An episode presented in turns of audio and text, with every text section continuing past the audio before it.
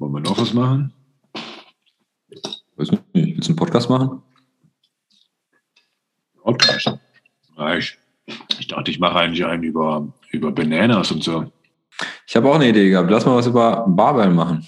Also über Barbell und Bananas. Ja, ja. Barbell und Bananas. Hört sich gut an. Hey, nicht schlecht. Barbell und Bananas. Barbell und Bananas Podcast. Okay, let's do it.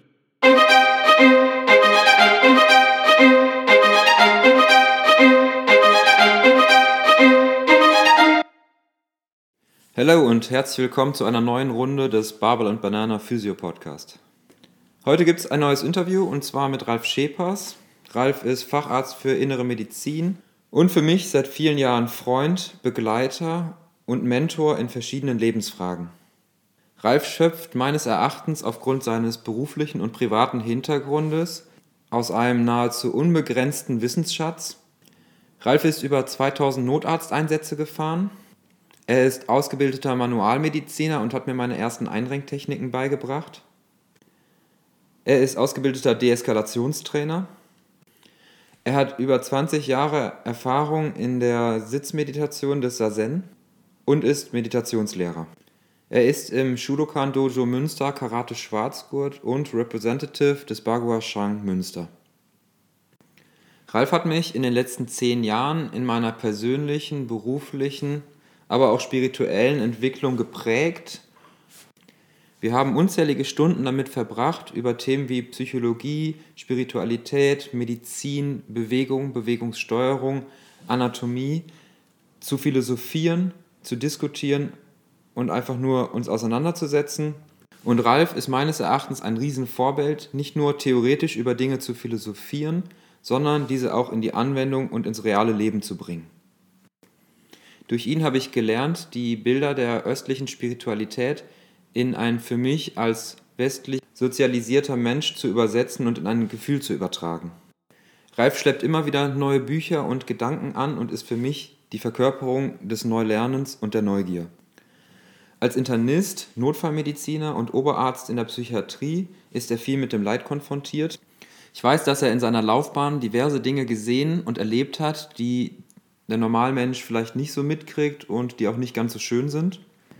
Die Auseinandersetzung mit dem Leid und die Konfrontation mit dem Tod und auch die Verpflichtung eines Arztes in solchen Situationen Entscheidungen zu treffen haben Ralf sicherlich geprägt und sollen heute Thema sein. Ich möchte mit Ralf heute über das Thema Spiritualität in der Medizin sprechen und wie vielleicht die etwas weichere Spiritualität den Hard Facts und der harten Wissenschaft der Medizin zuträglich sein kann. Ich möchte mit Ralf über das innere Kind sprechen und wie auch vielleicht der bessere Zugang zu uns selbst uns ermöglicht, bessere und ethisch stabile Entscheidungen zu treffen. Lehnt euch zurück und schnappt euch eine Tasse Tee. Ich wünsche euch auf jeden Fall ein erkenntnisreiches Interview mit Ralf Schepers mit dem Titel Kommunikation, aber bitte auch mit dir. Hallo Ralf. Schön, in deiner Küche zu sitzen. Ich habe gerade eine Portion Spaghetti Carbonara äh, von dir gekocht hinter uns und äh, oder in uns vielmehr. ja. Vielen, vielen Dank. Wo habe ich dich denn rausgerissen, als ich vorhin hier angekommen bin? Da habe ich gerade auf meinem äh, Sessel gesessen, habe noch die Sonne genossen und ähm, die Füße hochgelegt, weil ich heute irgendwie ein bisschen in der Arbeit äh, viel zu tun hatte, viel organisieren musste, den Kopf voll hatte. Und habe gedacht, bevor du jetzt kommst ähm, und ich jetzt irgendwie koche, muss ich wenigstens noch einmal einen schönen Cut machen. Das spielt mir ganz gut in die Karten, weil ich gerne mit dir über das Thema Kommunikation sprechen würde. und zwar einmal Thema Kommunikation mit dir selber als mit den Bestandteilen, die wir im Grunde als, oder die wir als Menschen in uns haben, einmal Kommunikation mit anderen Menschen. Und ähm, vielleicht so als lockere Einstiegsfrage, Gibt es einen Unterschied zwischen dem, wie du mit dir kommunizierst oder wie wir als Menschen mit uns kommunizieren und wie wir mit dem, was um uns herum an Menschen rumrennt, kommunizieren? Ähm, es sollte keinen Unterschied geben. Also wenn ich Kommunikation trainiert habe, wenn ich fit in Kommunikationstheorie bin oder auch in Kommunikationspraxis bin, sollte es keinen Unterschied geben. Was natürlich auch sehr viel, also Kommunikation fängt immer bei einem selber an. Ähm, setzt natürlich voraus, dass ich mich ähm, mit mir und meinen Ebenen auseinandersetze und dann kann ich das halt auch im anderen wiederfinden. Also es ist immer ein, ähm, im Idealfall immer ein mit mir reden und dann mit dem anderen reden, ja, dass, dass ich im Du erkenne. Wobei wir das mit mir reden ja gar nicht so beigebracht kriegen, oder? Nee, Also das ist- Fall, wenn ich mir so ein Kommunikationstraining angucke, so sag mal klassisch Verkauf oder sowas, wird ja sehr oft eher vermittelt, wie rede ich mit der anderen Person, mit meinem Gegenüber. Das stimmt. Das, wie, wie spreche ich mit mir, oder? Ja, weil meistens oder oft ähm, es in der Kommunikation eher darum geht, den anderen zu, zu manipulieren oder den anderen dahin zu bringen, wo ich ihn gerne hätte. Und dann sagst du irgendwie Verkauf, das ist ja eine klare Zielsetzung für Kommunikation. Deswegen finde ich, muss man immer unterscheiden, was, also was trainiere ich in der Kommunikation?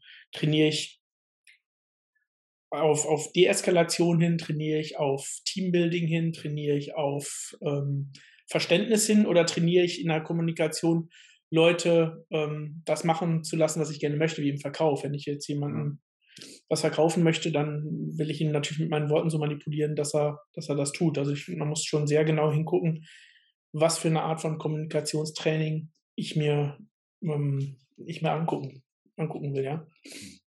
Gibt es denn Trainings, wo ich auch lernen kann, mit mir zu kommunizieren? Ja, meistens findet man sowas in, in, in Berater, äh, in, in Beratungsgesprächen, ja, wenn irgendwelche Leute für Führungskräftetrainings kommen oder wenn ich ähm, irgendwelche Fortbildungen in, im, im Sinne von Kommunikation mache, wo ich dann von externen Beraterfirmen bin. Oder halt, wenn du im professionellen Bereich bist, natürlich in, in Supervision, in Selbsterfahrungsgruppen, ähm, sowas, wo dann Therapeuten das dann auch lernen. Das geht ja, ist ja dann eher eine, eine therapeutische Arbeit. Ja. Und da gibt es dann viele Schnittmengen. So, mit Therapeuten, also Psychotherapie oder Genau, also ärztliche Psychotherapeuten, Mhm. psychologische Psychotherapeuten. wenn ich mir so die, den Fortbildungskatalog der Physiotherapeuten anschaue, dann hat Kommunikation vielleicht noch so gerade eben ähm, ja, die Kommunikation mit den Patienten im Grunde so als, als äh, hat, haben die, die äh, Fortbildung da das Ganze im Visier.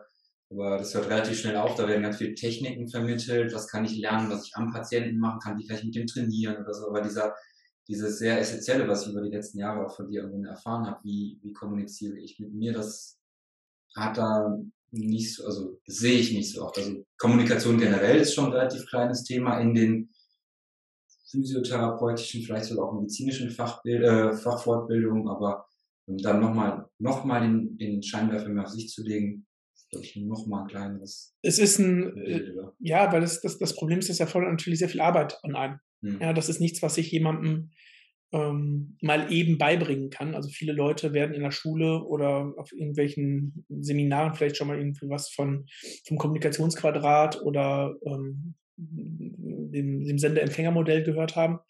Aber wie man das konkret anwendet und ähm, wie man das in, in, in, mit konkreten Beispielen umsetzt, das erfordert in der Regel mehr Zeit, als die, diesem, diesem Block Kommunikation zugestanden wird. Und das ist meiner Meinung nach ein ganz großes Manko. Ja, wenn wir im Deeskalationstraining ähm, Leute ausbilden, dann nehmen wir uns alleine für, für das Kommunikationsquadrat zum Beispiel schon vier, fünf Stunden. Ja, und, und das ist von der Theorie wenig. Also das ist jetzt Ja. nicht viel, was. Das ist Äh, die Zeit, die man ja auch selber noch da rein investieren muss, um damit zu arbeiten ja, und das zu kultivieren. Genau, also es wird, also wir machen es halt immer an Beispielen und ne, in der Gruppe. Und ähm, es gibt halt verschiedene Herangehensweisen, ähm, je nachdem von, von wo ich komme. Wenn ich, wenn ich in einer, in, einer, in einer therapeutischen Arbeit bin, egal ob Physiotherapie oder, oder sonst irgendwas, dann will ich den Leuten natürlich erstmal das Rüstzeug geben, dann fängt Kommunikation bei dem anderen an, weil ich Ja. mich erstmal über die Tools unterhalte.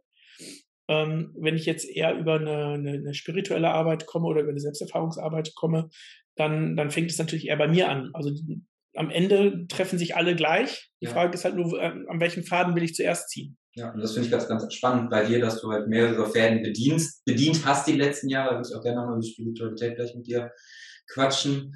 Ähm, du hast mir vor ein paar Jahren irgendwann das, das Buch Mut und Gnade in die Hand gedrückt von Ken Wilber. Und gerade wenn du sagst, so ähm, Kommunikation fängt auch irgendwo bei dir selber an, ähm, dann geht es ja auch viel um Leid und auch um Offenheit sich selber gegenüber. Also wenn ich, natürlich sind das Stunden, die in der Fortbildung zum Thema Kommunikation gemacht werden, aber die Frage ist auch so ein bisschen, wie offen bin ich mir selber gegenüber, also welche Teile von mir möchte ich anschauen, um die Kommunikation mit mir überhaupt zu lernen, oder?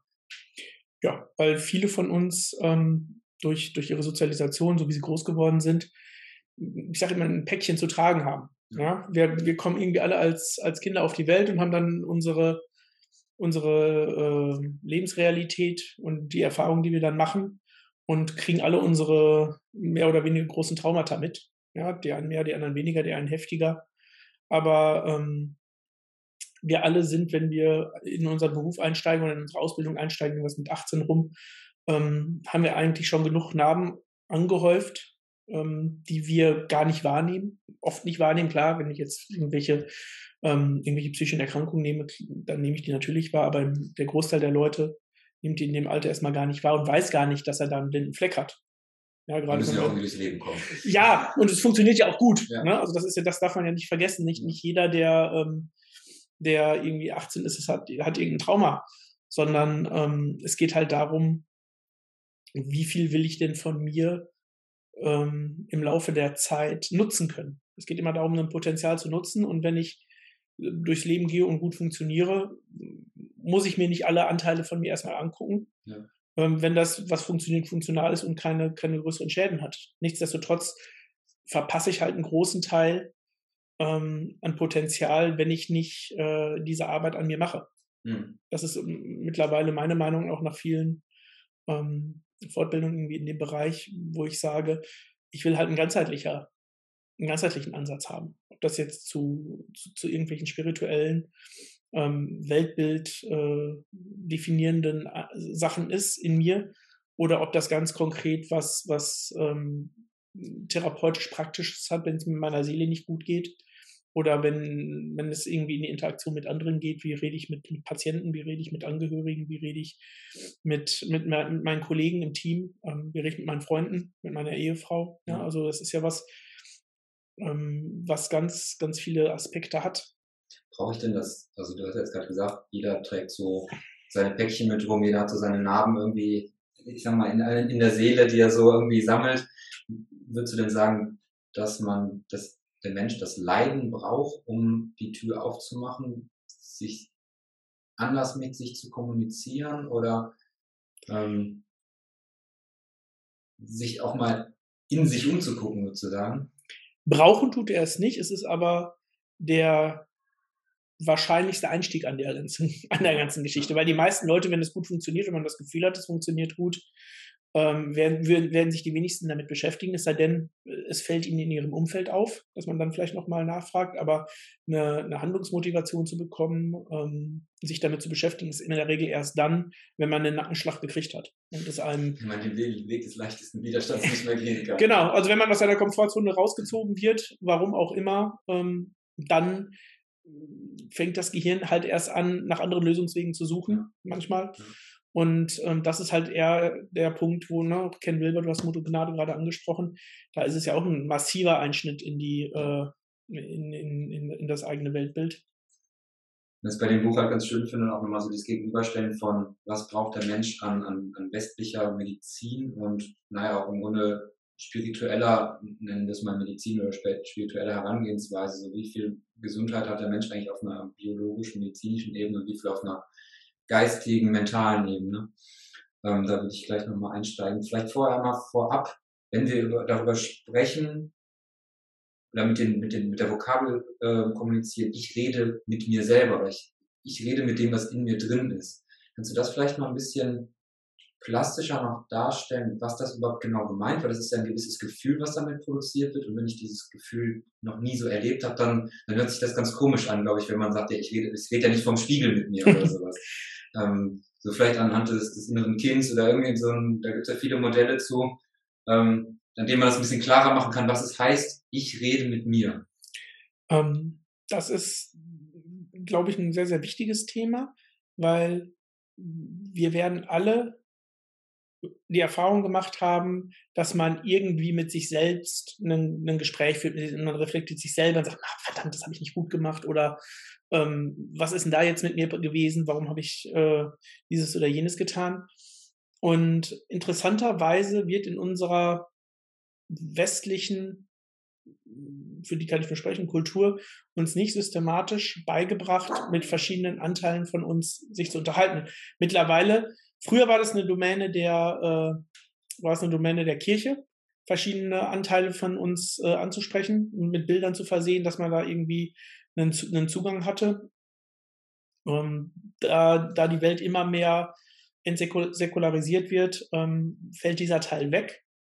Und ähm, deswegen finde ich so wichtig, dass, dass diese Tools, die uns die, die, die Psychologie gegeben hat, ähm, anzuwenden. Und das innere Kind ist eines meiner Lieblings-Einstiegsmodelle äh, dafür, weil es sehr, sehr einfach ist, weil es die Leute sehr schnell bei den Emotionen abholt, mhm. weil hm, Kommunikation bei uns immer über, über eine emotionale Beteiligung laufen muss. Ja, wir können quasi nicht unemotional, seitdem wir sind Psychopathen, kommunizieren. Ja.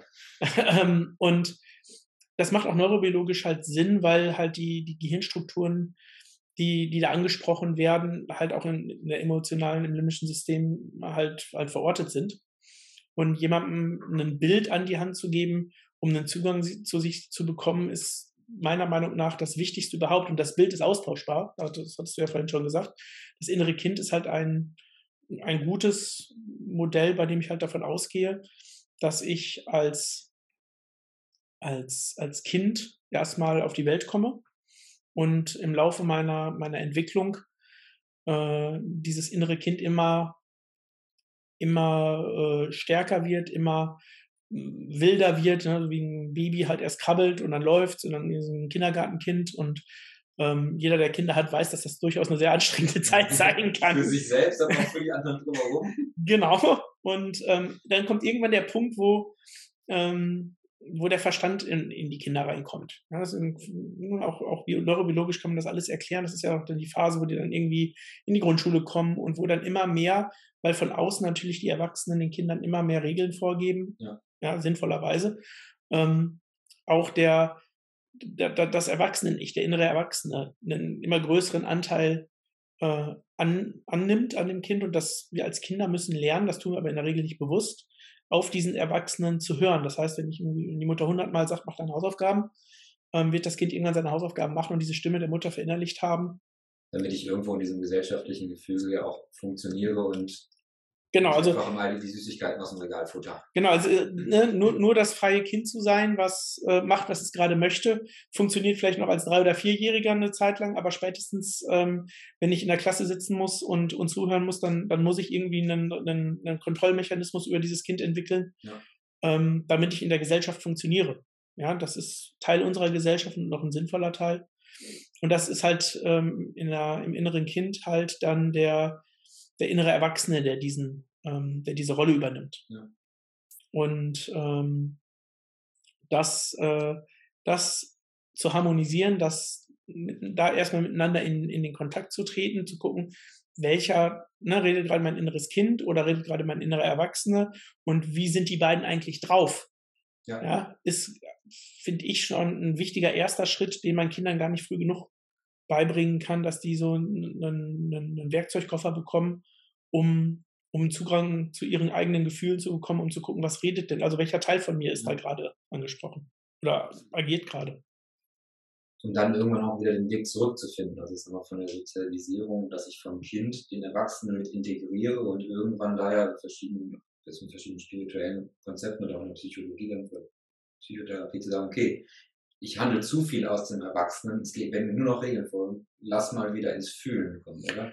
Ja, genau. Also es ist ja immer, ähm, ich muss ja bei allem, was ich tue, letztendlich eine innere Zufriedenheit haben. Ja. Ja, und wenn ich immer nur gegen mein, mein, meine, mein, mein inneres Wollen ankämpfe, weil ich meine, ich muss jetzt das Geld verdienen, ich muss den Job machen, weil was weiß ich was, dann werde ich nie glücklich werden. Ja. Auf der anderen Seite kann ich auch nicht nur das machen, was ich will, weil dann bin ich vielleicht ein Surflehrer äh, auf Hawaii. Ähm, aber im Zweifelsfall komme ich bin ich dann auch unglücklich, weil ich nicht den Lebensstandard halten kann, den ich eigentlich gerne hätte. Also es muss halt immer. Egal, im Endeffekt, egal in welcher Situation ich bin, solange die beiden im Austausch sind, kann ich ja der Surflehrer sein oder der, der straight die Kohle verdient, ähm, solange.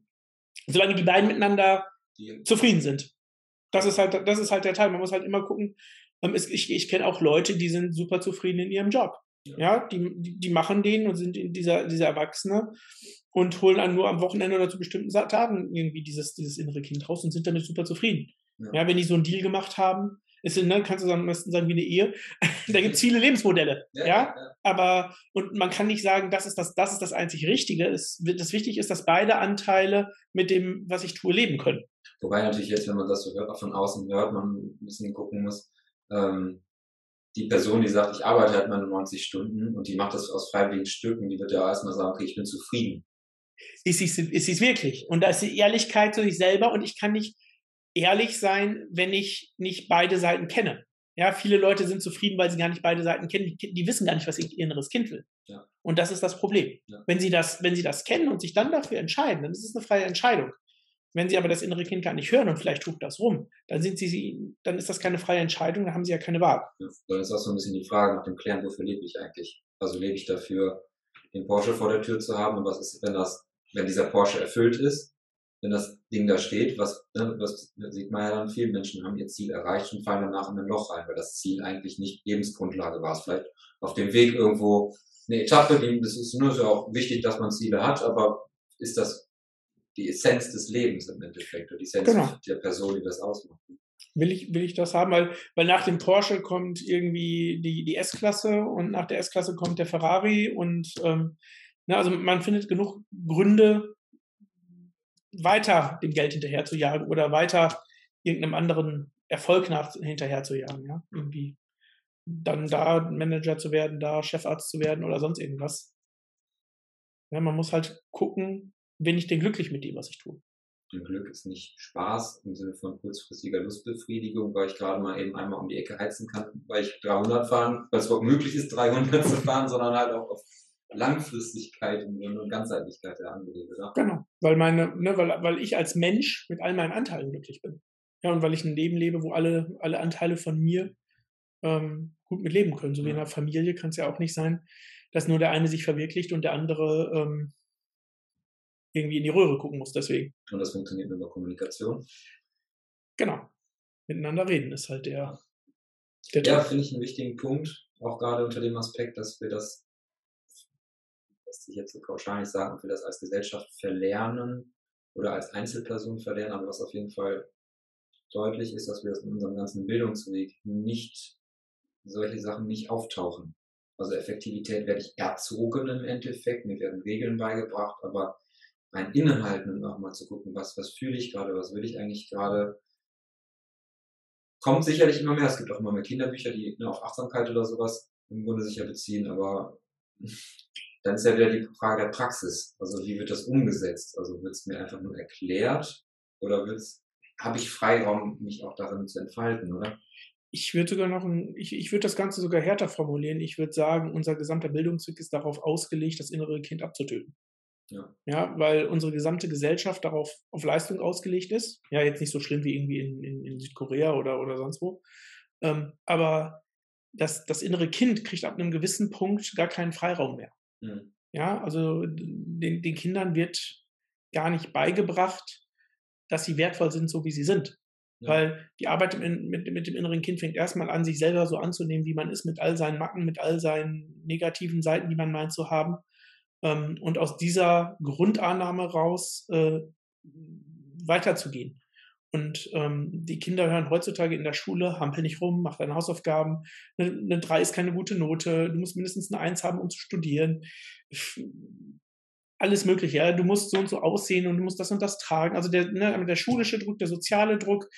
Wir, wir, wir leben in einer Gesellschaft, in der wir eigentlich nie wirklich genügen können. Wir haben, es gibt, es gibt so viele Ansprüche an uns und das lernen wir so früh, dass, dass, dass eigentlich diese Grundannahme, ich bin gut so wie ich bin, ähm, was natürlich auch ein narzisstischer Anteil letztendlich ist, ja. Also da muss man schon aufpassen, dass man das jetzt nicht irgendwie in die falsche Richtung fördert. Ja. Ähm, aber das, das wird uns eigentlich nicht liebevoll beigebracht. Ja. ja. Also wenn man Glück hat, hat man irgendwie eine Familie, die einen, die einen da stärkt, aber ich würde behaupten, dass die meisten der Leute viel häufiger gehört haben, das ist falsch, mach dieses oder jenes und warum hast du das gemacht? Lässt sich in die Form. ne, genau, funktioniert, ähm, als, als dass sie gehört haben, ähm, was willst du denn eigentlich? Das machst du super. Ähm, du hast dich doch angestrengt, das ist doch toll, was du tust, du bist ein, du bist ein guter Kerl, auch wenn das jetzt irgendwie nicht so passt. Ja, ja es, wir werden sehr viel häufiger, werden wir als Menschen kritisiert und nicht das unsere Handlung. Ja, ja diese, diese Unterscheidung ist halt, ähm, man, man hört so lapidar in ganz vielen Fortbildungen, wir müssen den anderen annehmen und nicht den Menschen, sondern die Handlung kritisieren. Ja, ja gerade wenn es um Deeskalation geht. Ähm, das, das findet man eigentlich in jedem in jedem, in, in, in, in jeder Weiterbildung, in jeder Fortbildung. Nur wie das konkret getan wird und wie das konkret umgesetzt wird oder gelebt wird, das ist sehr, sehr schwierig, weil wenn ich mich selber nicht annehmen kann, wird es schon schwierig, den anderen anzunehmen. Ja.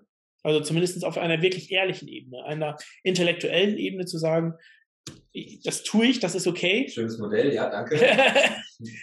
ja, das ist echt so. Das ist auch, wenn ich es überlege, so auf, auf meinen Ausbildungsweg, so was jetzt die, die Physiotherapie-Ausbildung angeht, so die großen Lernschritte waren da, wo ich am Patienten war und mir jemand auf die Finger geguckt hat, auf die Finger gehauen hat und wo ich danach noch mit der Person darüber sprechen musste im Endeffekt. Und nicht das, was man vorher alles an Theorien sich auswendig lernen kann, sondern da, wo es in die Anwendung gekommen ist im Endeffekt. Das passt da sicherlich auch ganz gut. Ähm, mit dieser, dieser Form von Kommunikation mit dir selber, ich meine, du hast in diversen Bereichen gearbeitet. Du bist Internist, das heißt, du hast Leid gesehen, du hast auch Entscheidungen treffen müssen, ähm, die nicht mal eben so über einen, über Daumen gemacht werden, sondern wo du halt schon auch sehr gefestigt sein musstest. Und hast viele Notarzteinsätze gefahren, wenn ich das so richtig in Erinnerung habe. Über 2000. Über 2000, das ist auch eine Hausnummer was macht das als dir mit Menschen, wenn du so viel, mit so viel Leid konfrontiert bist, in dieser, ich komme, also mit, mit, mit, mit diesem Modell im Hintergrund, inneres Kind, innerer Erwachsener, gibt's da, oder hast du da Zugriff dann auf solche Modelle? Auf alle Fälle. Oder musst du die vorher haben, vielleicht so rumgefragt? Müssen, glaube ich nicht, weil ich glaube, dass die allergrößte Mehrzahl der Notärzte da draußen keinen Zugriff darauf hat. Mhm. Ähm, das, das Notarztsystem oder das Rettungsdienstsystem als solches lebt halt sehr viel davon, dass die Leute weniger extern supervidiert werden, sondern viel mehr in ihrer, in ihrer Peer Group auf der Feuerwehrwache ähm, sich austauschen. Manchmal auch ein bisschen, bisschen heftiger, was so den, den Machismus an, angeht, ja. Aber das, das ist halt Teil der, der Kultur und ich glaube, dass da auch sehr viel von, von diesem, von diesem inneren Kind gelebt wird. Mhm. Ja, ähm, wenn man äh, vor Entscheidungen steht, die wirklich über Leben und Tod entscheiden oder wo man auch mit, mit dem Tod oder mit wirklich heftigen Schicksalen konfrontiert ist, weil man den Leuten nicht mehr helfen kann, ähm, dann tut man gut daran, auf, auf eine professionelle Ebene zu wechseln, ja, also auf den inneren Erwachsenen, der sich das rational erklären kann, der weiß, warum das jetzt passiert, ähm, und es hilft natürlich, und das sollte so, so sein, dass ich quasi mein, meine Emotion der Trauer, die dann natürlich da ist, keiner ist, an keinem geht das vorbei. Also, dass ich jetzt mal bildlich gesprochen mein inneres Kind in den Arm nehmen kann als Erwachsener, dem sagen kann, das ist so, wir können nichts tun und du darfst traurig sein. Ähm, das wäre der, der ideale Weg.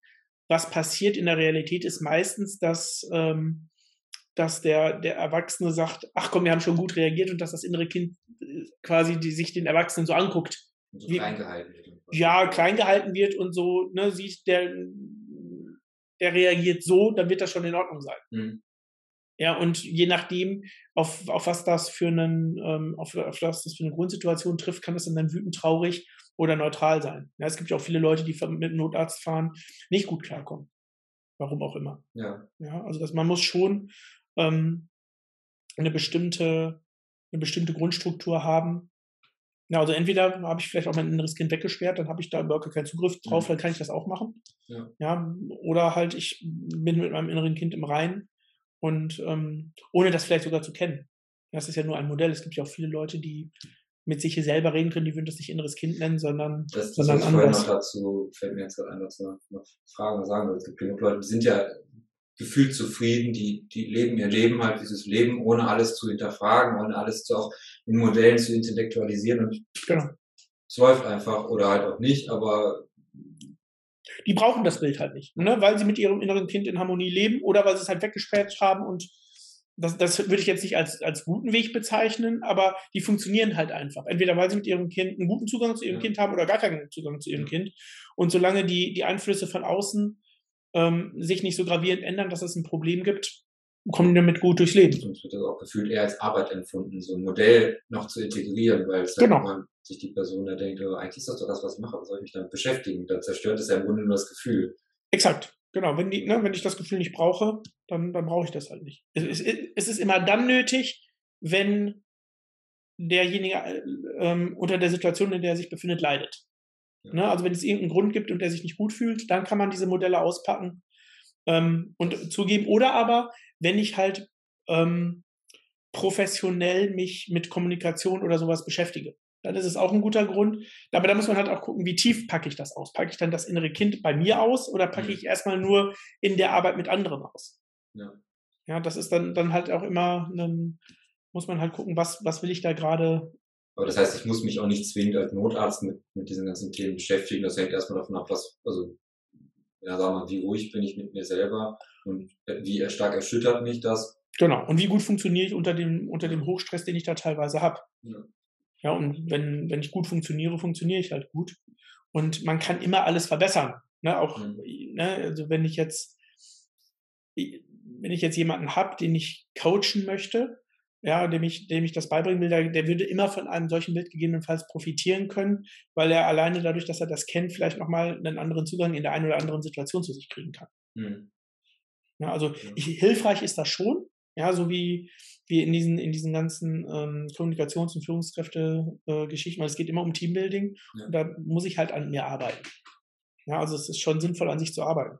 Ja, und in solchen Situationen auch anzunehmen, also Gefühle anzunehmen. Also wenn ich merke, ich bin in einer extremen Situation, ich meine, das ist natürlich, wenn, wenn du zum, zum Autounfall gerufen bist, wirst, eine, eine wirklich extreme Situation, wenn ich jetzt als Therapeut in einer Situation bin, wo ich sehe, ein Patient leidet und vielleicht kann ich dieser Person auch gar nicht helfen als Physiotherapeut, weil die Person vielleicht so extreme Kopfschmerzen hat, wie einfach mir die Hände gebunden sind, dann das Gefühl, was ich dazu habe, auch irgendwo anzunehmen und nicht noch tiefer zu verbuddeln, damit ich in der nächsten Situation äh, da nicht direkt wieder mitgeschockt werde. Genau, also man muss sich ja mal angucken, was passiert ist, ist ja Hilflosigkeit. Ja. ja also wenn, ne, ich erinnere mich in einer Situation, da war ich ganz frisch Assistenzarzt und ähm, war mit meinem Oberarzt auf einer Visite bei einem Patienten, der Lungenkrebs und es war der Patient war in dem Zimmer und noch ein anderer Patient, der lag am Fenster, der andere lag an der, an der Tür. Und der saß auf, Oberkörper aufrecht im Bett und sagte dann auf einmal, oh, mir wird so schwindelig, macht den Mund auf, es kam eine Blutfontäne, der wurde weiß und war tot. Ja, da hatte der Tumor ähm, die Hauptschlagader äh, erodiert und dann hat die sich eben über die Lunge entlernt. Ja, also das war, das, das werde ich halt nicht vergessen, weil man fühlt sich in diesem Moment so hilflos und so geschockt, dass man gar nicht, äh, gar nicht handlungsfähig in dem Moment erstmal war. Ja, ja und ähm, das äh, passiert natürlich am Anfang. Und ich hatte zu dem Zeitpunkt ja schon viel, viel Arbeit auch äh, an, an die Stelle reingesteckt, aber nichtsdestotrotz. Ähm, also an die Stelle mit inneres Kind. Mit inneres Kind, mit, genau, mit Kommunikation mit mir. Mhm. Und ähm, es zeigt sich halt immer wieder, dass, äh, dass wir an der Stelle halt unseren inneren Erwachsenen, ähm, der das rational erklären kann, brauchen, der sich an der Stelle um den kümmert. Der muss sich vor das Kind stellen und sagen, okay, du hast jetzt Schiss, aber es hilft gerade nicht weiter, du musst jetzt helfen. Ja. Ja, ich meine, in dem Fall konnte jetzt niemandem helfen, aber konnte man dem nicht helfen. Aber ähm, es gibt ja genug Situationen, wo wir geschockt sind und dann in so eine Art Schockstarre verwenden. Und dann, dann ist halt Kompetenz der entscheidende Faktor, weil der innere Erwachsene die Kompetenz hat, die hat nicht das Kind. Das Kind will spielen, das will glücklich sein, das will Spaß haben und der innere Erwachsene ist derjenige, der, der, gelernt hat, der das Wissen hat und ähm, der die Handlungskompetenz an der Stelle übernehmen muss. Ja, und der muss halt auch dann seinem Kind sagen, okay, du bist jetzt geschockt, ne? setz dich hin, ich kümmere mich. Ja, es, es geht ja immer was um Verantwortung abgeben. Ja, und ähm, wenn ich, wenn mein inneres Kind überfordert ist, dann muss ich halt jemanden haben, der macht, wenn ich jetzt irgendwie hier krank werde, ja, ein Patient, ja, der wird krank, der hat Angst, der ist hilflos, der kommt zum Arzt und ähm, oder zum, zum, zum Physio, weil er Rückenschmerzen hat oder sonst irgendwas. Und der gibt ja dann die Kompetenz an dich ab. Und das muss er auch innerlich natürlich erstmal vernünftig tun, weil wenn er, wenn er dir nicht vertraut und wenn er nicht loslässt, dann wirst du den auch nur schwer behandeln können. Absolut, absolut. Und dann kommt ja, also das ist ja die, die eine Seite und die andere Seite ist ja, dass als Therapeut auch die Person sehen muss und nicht die, das, wie sie handelt. Also das ist das, was du vorhin genau. gesagt hast, im Grunde, dass sich beide im Endeffekt ja auf einer menschlichen Ebene treffen und nicht die eine Person noch in ihrer Geschichte gerade hängt und irgendwie meint, sie müsste irgendwie performen und die andere Person, also der Therapeut, auch im Grunde denkt, er müsste performen und erstmal äh, sagen, wie schlecht, keine Ahnung, jedem ist oder sowas, obwohl es eigentlich gerade ums, ums Leiden und um, um, um Menschlichkeit geht die natürlich mit einer standardisierten Untersuchung oder was auch immer dann, also das, was ja medizinisch dann als Standardverfahren abläuft, nur eine gepaart werden darf, aber die Menschlichkeit und also das Erleben auf einer Augenhöhe darf ja dann oder muss ja bleiben. Genau, da, da, sind wir einfach auch schon wieder irgendwie in der, in der, in der Transaktionsanalyse oder so, wie, wie Kommunikation stattfindet. Ähm, wir begegnen uns natürlich immer auf, auf ganz vielen verschiedenen Ebenen. Und der, das innere Kind kommt am besten halt auch mit dem äh, inneren Kind des Gegenübers ähm, zurecht oder halt mit dem fürsorglichen Erwachsenen des, des Gegenübers. Und das heißt, wenn wir, wenn wir es schaffen, auf der Ebene eine, eine, einen gemeinsamen Nenner zu finden, dann habe ich da erstmal meine menschliche Beziehung und kann dann anfangen, ähm, meine professionelle Ebene also in Form des inneren Erwachsenen rauszuholen, um dich dann abzuholen, aber als fürsorglich und nicht als ich mache jetzt und du tust das, weil ich der Physio bin. Ja. Ja, ja, also das ist halt einfach eines der, der, der Kommunikationsmodelle, die sehr, sehr gut funktionieren. Ich muss erstmal ähm, auch als Notarzt einen, äh, ich komme zu einem Menschen, der jetzt vielleicht ganz viel Luftnot hat, der, weiß ich nicht, ob er einen Herzinfarkt hat oder ob er irgendwie ein, die Lunge irgendwie schlechter geworden ist. Ähm, den muss ich erstmal menschlich mit seiner Angst abholen. Ja, und wenn der sich menschlich abgeholt fühlt, dann wird er auch erstmal ruhiger und dann vertraut er mir. Und dann kann ich, dann kann ich all das tun, was ich irgendwie als, als, als Notarzt tue, um den, die Schmerzen zu nehmen. Und ähm, das ist, finde ich, auch äh, egal, wo ich hinkomme, immer wenn ich zu einem äh, zum Zahnarzt gehe, ja, ich hatte irgendwie Zahnschmerzen, ja, weißt du, im Dezember habe ich geflucht wie sonst was, ähm, dann, dann lege ich mich da ja auch hin, mache den Mund auf und möchte aber auch abgeholt werden. Ich möchte ja von meinem Arzt auch äh, irgendwo ein Mitgefühl haben. Ist auch ein Fluch, wenn man das sieht, dass das nicht passiert an einer, einer oder anderen Stelle. Ne? Ja. Das ist, äh, ja, klar. Spiritualität wird ja viel auch sehr unter so esoterischen Aspekten betrachtet, wenn man sich nicht damit so hm, beschäftigt hat, dann, dann kommt man ja auch schnell irgendwie dazu, dass das so ein bisschen abgetan wird. Aber im Endeffekt beinhaltet Spiritualität ja ganz viel von dem, wo wir, jetzt gerade drüber gesprochen haben, also die Beziehungsarbeit zu sich selber im Endeffekt. Ähm, ich weiß, dass du da vor Medizinstudium, auch vor deiner praktischen Arbeit als Arzt, dich sehr intensiv schon mit beschäftigt hast, mit einem Herzensgebet, mit im Zen-Buddhismus, ähm, hat das Studium oder, oder diese, diese Arbeit, nochmal diese sehr spezielle Form des Arbeits und der Konfrontation mit Leid, hat das nochmal das Ganze intensiviert? Jein, würde ich sagen. Denn für mich war, war Spiritualität immer die, die Frage nach dem, wo komme ich her, wo gehe ich hin? Hm. Na, also ich war irgendwie nie damit zufrieden zu sagen, ähm, das, was wir hier machen, ist alles, was kommt danach. Ja, ja das war immer für mich schon so eine, ähm, so eine Geschichte, wo ich gesagt habe, da muss es mehr geben. Ja, also ne, wird irgendwie von allen Religionen ähm, irgendwie erzählt. Und ähm, deswegen habe ich mich immer damit beschäftigt und auch das Medizinstudium oder beziehungsweise der, ähm, der Umgang auch mit dem Tod in, in, in der Arbeit ähm, zwingt einen natürlich damit, diese, diese Geschichte auch anzugucken. Und jeder, der, der Leute hat sterben sehen, der, der Sterbebegleitung gemacht hat, weiß, dass, dass, dass in dem, in den Stunden oder in den, in den Tagen vor, vor dem Tod viel passiert. Mhm. Ja, und jeder stirbt irgendwie für sich und jeder stirbt individuell. Und ähm, das, da bewegen wir uns natürlich ganz schnell in einem Grenzbereich, wo seriöse Forschung eigentlich gar nicht stattfinden kann, weil die Leute, selbst wenn sie es wollten, die sich damit beschäftigen, sofort sich akademisch äh, ins Auskicken. Ja. Ja, weil man, man kann es halt nicht messen, also nicht, nicht valide messen. Ähm, es gibt viel Literatur dazu, auch von, von irgendwelchen Professoren, die das, die das versucht haben. Und ähm, am Ende des Tages bleibt ein Glauben. Hm. Ja, also da, da, da sind es dann Erfahrungen, die man selber gemacht hat, die man vielleicht von Angehörigen gehört hat, die Nahtoderfahrungen hatten oder, oder sonst irgendwas.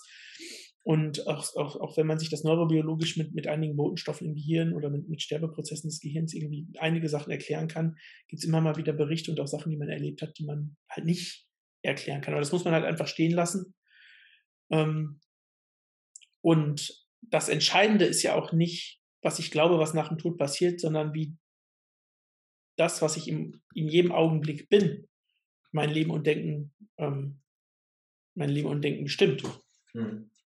Wenn ich mir das so anhöre, ich äh, erlebe dich sehr als sehr energetischen und vor allem sehr präsenten Menschen. Also ich habe das Gefühl, du schreibst selten ab, so von träumst, sitzt und nicht träumend rum. Ich bin ja eher so der, der Flatter, der Flatterkopf. mein, mein Gehirn versucht immer hier und da und überall zu sein. Ist das auch so, ein bisschen der Form des Arbeitens geschuldet? Oder ich meine, du hast 20 Jahre locker Meditationserfahrung. Hatte ich das äh, geschult, da so präsent zu bleiben? Oder das ist ja echt. Äh also was ich mache ist, und was ich halt auch von, von vornherein gemacht, ich will halt immer voll im Augenblick sein. Mhm. Na, also mein, man, man sagt ja, dass das innere Kind im Augenblick lebt, so wie ein Vierjähriger halt auch nur im Augenblick ist. Der, der driftet nicht ab, der macht keine Pläne. Und das ist halt auch genau das, was ich für mich wünsche, ähm, dass ich halt das, was ich tue, in diesem Augenblick auch wirklich komplett tue. Ja. ja natürlich muss ich Pläne machen, ich muss Einkaufszettel haben, ich muss ähm, irgendwelche Projekte in der Arbeit machen, die ich natürlich mache. Aber wenn ich es mache, dann mache ich halt das. Was ich zum Beispiel überhaupt nicht kann, ist Multitasking. Ja, ich hasse es wie die Pest, wenn ich mich irgendwie dran setze und irgendwie eine Excel-Tabelle programmiere ähm, und dann geht andauernd mein Telefon. Mhm. Weil ne, ich, ich brauche halt wirklich Zeit für das, was ich tue, es ganz zu machen oder es gar nicht zu machen. Also fünf Sachen gleichzeitig zu machen, finde ich. Äh, Kannst du das per se nicht oder hast du das über die Jahre auch durch die Meditation gelernt, dass das nicht der schlauere Weg ist. Also für mich persönlich ist es nicht der schlauere Weg, weil ich muss mich auf eine Sache voll konzentrieren. Also nimm ein Beispiel, ich habe eine Notaufnahme, da habe ich drei Räume belegt mit drei Patienten hm. ähm, und ich kann nicht jeden Patienten ein bisschen behandeln. Ja. Ich, muss, ich muss priorisieren, welcher ist der kränkeste. Das heißt, ich muss einen groben Überblick über die Situation haben. Ich muss den irgendwie kategorisieren. Da gibt es verschiedene Tools, die man da nutzen kann. Und dann habe ich mich entschieden, jetzt den gucke ich mir zuerst an. Ja. Und dann arbeite ich den ab. Und dann gucke ich mir den nächsten an und arbeite ich den ab. Und dann gucke ich mir den nächsten an und arbeite den ab. Ja, und wenn sich irgendeine Situation ergibt, weil irgendjemand jetzt kränker wird, dann muss ich halt den, ne, dann lasse ich den sitzen, aber lasse ich den auch so lange sitzen, bis ich den Kränkeren versorgt habe. Ja. ja, also das, das ist ja, ähm, finde ich immer einen, einen ich habe eine begrenzte Ressource. Ja. Und die will ich natürlich möglichst effizient einsetzen. Und wenn ich fünfmal etwas wieder anfangen muss, weil ich alle, weil ich permanent hin und her springe, dann, dann muss ich mich immer wieder einarbeiten und dann vergeude ich meine Ressourcen, anstatt dass ich mich einmal hinsetze und das einmal abarbeite. Ähm, und da, da hilft mir halt meine Meditation sehr, sehr gut bei, weil ich kann ganz im Augenblick bei der einen Sache sein.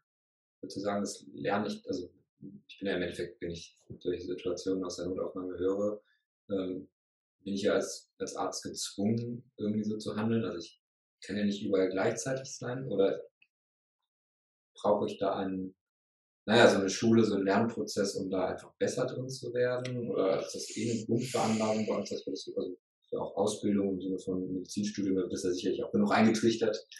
Ja, man, man lernt es eigentlich nicht systematisch. Die Leute man setzt voraus, dass die Leute es durch, durch praktische Erfahrung lernen. Mhm. Ähm, leider hat mir äh, die, die Zeit gezeigt, dass das nicht jeder Assistenzarzt lernt. Ja. Es gibt auch immer, immer Leute, die, die ver, ver, verhabeln sich hier, verhabeln sich da mhm. ähm, und kommen dann an der und lernen es auch nicht. Da muss man mhm. hingehen und die an die Hand nehmen und wirklich sagen, priorisiere, mach das, ja, und, mhm. und denen ein bisschen mehr Struktur vorgeben, mhm. weil meiner Erfahrung nach lernen die Leute diese Struktur nicht von allein. Okay. Also die wenigsten. Es gibt Leute, die können das, die bringen das mit. Ja. Ähm, würdest du sagen, dass sich da so die Themen Medizin und Achtsamkeit oder Medizin und Spiritualität dann treffen ja. in solchen Situationen? Ich glaube, wenn viele, die das Wort Spiritualität hören, denken aber oft an, ich muss ins Zen-Kloster gehen oder ich muss von mir aus, ich denke dann direkt an diese schönen Bilder aus dem Yoga, wo man diese schönen bunten Chakren eingemalt hat und sowas alles. wir haben ja auch eine gewisse Spiritualität oder eine gewisse Achtsamkeit als Kulturgut hier so in Europa oder in, sagen wir, in Deutschland. Ich denke jetzt ans Herzensgebet oder so. Ich vermesse die ähm, ähm, Das ist ja auch schon spannend, wie das so, naja, so immer ausgehöhlt wird, aber anscheinend gibt es ja doch auch, auch Schulen, die das in unserer Sprache, mit unseren Bildern in irgendeiner Form vermitteln oder, oder so, so, so, so, einen Weg aufbereiten, oder? Ich, ich denke, dass das ist ganz wichtig, dass sich diese, diese neue Art von Spiritualität viel mehr durchsetzt, weil Spiritualität, so wie ich damals irgendwie, als ich angefangen habe mit Meditation 96, ähm, kennengelernt habe, war für mich ein sehr kirchlich orientiertes äh, Konstrukt. Ja, Spiritualität war für mich das, was in der Kirche stattfand, das, was im Zen-Kloster irgendwie stattfand. Mhm. Ähm, immer an Institutionen, an Religionen gebunden. Ja, Spiritualität wird ja sehr häufig mit Religion gleichgesetzt, weil man Spiritualität oft halt in Religion findet. Ja. Ähm, und das erste Mal, dass ich angefangen habe, darüber nachzudenken, dass es da irgendwie mehr geben muss, war einmal der Ken Wilber. Ja. Und das, was mein erster Meditationslehrer ähm, halt über das Sanbokyodan Zen, an dem ich angefangen habe zu sitzen, ähm, beigebracht hat, weil die waren völlig gegen eine klösterliche Tradition, mhm. sondern die haben gesagt, ähm, man muss Spiritualität im Alltag leben, weil sonst bringt es nichts. Also das, was wir in Bakwa ja auch haben, ja. Ähm, es bringt mir nichts, zwei Stunden in der Woche zu trainieren. Ich muss jeden Tag in jedem Augenblick trainieren können. Also ich ja. muss die Tools haben, um ähm, das, was ich mache, in jedem Augenblick ähm, zu schärfen. Und wenn man Spiritualität als Arbeit an sich ähm, definiert, an sich und dem, was halt drumherum noch existiert, wie definiere ich mich im Verhältnis zu anderen, ja. ähm, dann gibt es auch äh, in, der, in der modernen Welt sehr, sehr viel Spiritualität, wenn sie denn unter diesem Aspekt benutzt wird.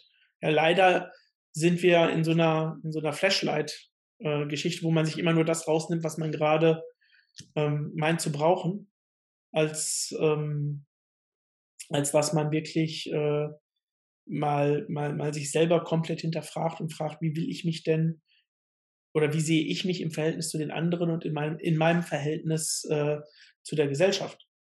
Ja, was, was, das hat, das hat Kano ja auch irgendwie schon relativ früh und Feldenkreis ja, Judo, genau. ähm, auch, auch schon gesehen. Aber ich glaube, dass das ein ganz wichtiger Punkt ist, weil ähm, es ist schön, mit sich selber reden zu können. Mhm. Es ist schön, mit anderen reden zu können. Ähm, aber wenn ich nicht definiere, wie ich, wie ich den, den meinen Gegenüber im Verhältnis zu mir sehe, begegne ich dem auf Augenhöhe, fühle ich mich dem verbunden, ähm, warum fühle ich mich dem verbunden? Ja, guck dir die, unsere Gesellschaft an, wie viel Ausgrenzung und Abgrenzung ähm, wir erleben. Ja, ob das jetzt auf intellektuell, weil, weil Leute meinen, intellektuell fühle ich mich dem jetzt irgendwie überlegen oder wegen meiner Kultur oder wegen meiner, meiner Familienzugehörigkeit oder wegen der Hautfarbe. Weiß der Geier, was es immer für, für verschiedene Abgrenzungsmöglichkeiten ähm, in den Köpfen der Leute gibt. Ähm, das ist, glaube ich, ein sehr viel wichtigerer Punkt zu sagen, was verbindet mich denn mit dem anderen? Auch wichtig bei einer Patientenbehandlung oder sonst was, auch wenn es der 30. Patient am Tag ist. Im, im Kleinen wie im Großen, ja, im Kleinen wie im Großen. Naja, im Endeffekt brauche ich genau diese Eigenschaften und eine Ethik. Also eine, eine von mir ausgehende Ethik zu entwickeln, die sich ja dann auch auf eine Gesellschaft irgendwie übertragen kann. Also entscheiden, ist das jetzt eigentlich eine gute Handlung, die ich da mache oder nicht. Schadet genau. sie dem anderen, schadet sie mir, schadet, also also nehme ich den anderen wirklich einfach an, auch wenn der mich nachts um, weiß ich nicht, halb vier für ein Kratzen am, an der rechten Arschbacke weckt. Ja, also das ist natürlich irgendwie schwer, ja, aber, aber, aber, aber trotzdem ist das auch ein gutes Training. Weil der kommt ja, weil er irgendeinen Leidensdruck hat. Ja.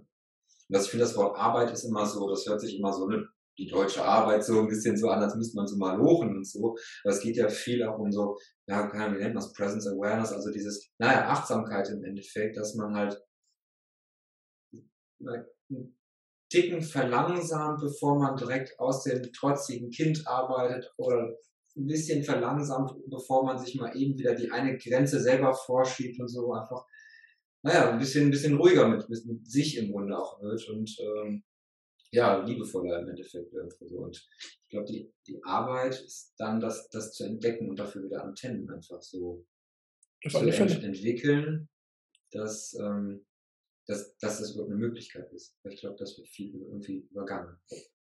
Absolut. Und nur wenn ich, also das, das merke ich auch, je mehr Stress ich von außen kriege, Ja. ähm, desto schwieriger fällt es mir, bei mir wirklich zu sein. Und je weniger ich bei mir wirklich bin, ähm, desto eher baut sich mein Stresslevel immer weiter auf. Ja. Ja, also das heißt, die Arbeit an mir ist halt das Wichtige, damit ich auch, ähm, wenn, wenn, wenn von außen jemand kommt und mich nervt oder anbrüllt oder sonst irgendwas macht, dass ich dann handlungsfähig bleibe und Man muss ja noch nicht mal so weit gehen, wenn ich mir überlege, also so für mich ist immer so diese, diese Physio-Situation, wenn ich mal so zurückdenke, vor acht Jahren, keine Ahnung, so die ersten Patienten, man hat halt ein vorgegebenes Zeitraster, kennst du als Arzt auch, du hast halt siebeneinhalb Minuten für einen Patienten oder sowas.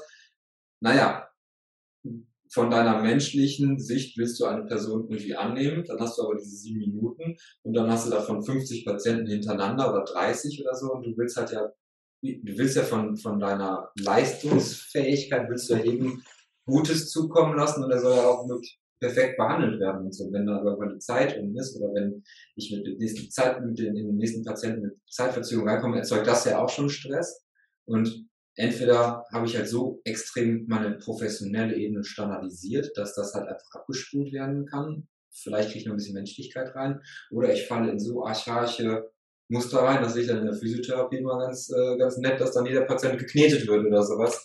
Ähm, weil halt dann so krass runter reduziert wird im Handeln, weil halt so ein Stresslevel im Grunde auf vielen Ebenen entsteht, dass, ja, das, dann kann man halt das Professionelle eben ein bisschen runter, dafür kann man die menschliche Ebene wieder ein bisschen hochfahren und schwupps habe ich zwar einen netten Therapeuten, der auch schön spricht mit den Patienten, aber äh, der Patient fühlt sich auch aufgehoben, aber das, das Problem ist vielleicht nicht so ganz adäquat angegangen. genau. Das, da, da ist Stress, denke ich, auch im, im, im Kleinen zu sehen. Und dann finde ich immer zu gucken, nehme ich dieses, diesen Stress überhaupt oder dieses, diese Taktung oder was auch immer als Stress wahr und was kann ich im Alltag dagegen machen, dass ich darin halt alle Karten spielen kann, die nötig sind, um halt nicht nur irgendwie bei der Arbeit zu sein. Genau, du musst halt wirklich, ähm, du musst halt wirklich die Mechanismen aufgedeckt haben für dich. Ja. Ja, was passiert da eigentlich gerade?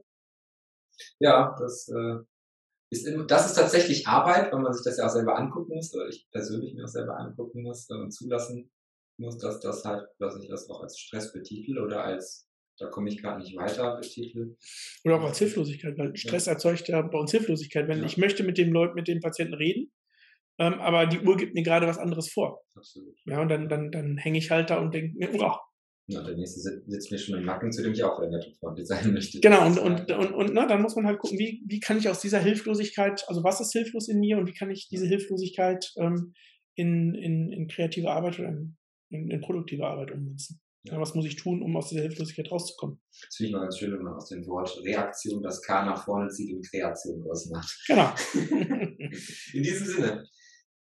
Ähm, ich möchte dir jetzt zum Ende drei Fragen stellen, Okay. die du so aus dem Bauch raus äh, beantworten darfst, ob lang oder kurz sei dir überlassen. Das sind nur so drei Standardabschlussfragen, die jeder kriegt. Okay. Ähm, Frage Nummer eins. Welches Bewegungsthema ist deines Erachtens total unterbewertet und das beschäftigt dich aber Tag und Nacht? Die Augensteuerung. Die Augensteuerung. Das muss es erklären.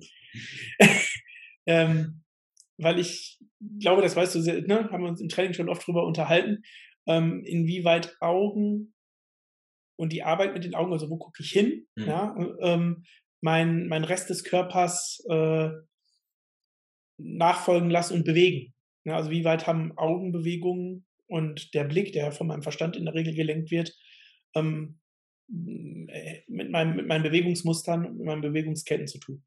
Was ist Bewegung für dich? Frage Nummer zwei. Leben. Leben. Kurz und knapp, ich glaube, da kann ich auch was mit anfangen. und dritte Frage. Gibt es gerade etwas, was du neu lernst? was ich neu lerne. Neu lernen tue ich äh, momentan ganz viel über mich, Mhm. wie ich unter ähm, Stress und ähm, mit Veränderungen in meiner, in meiner Umgebung äh, umgehe. Mhm.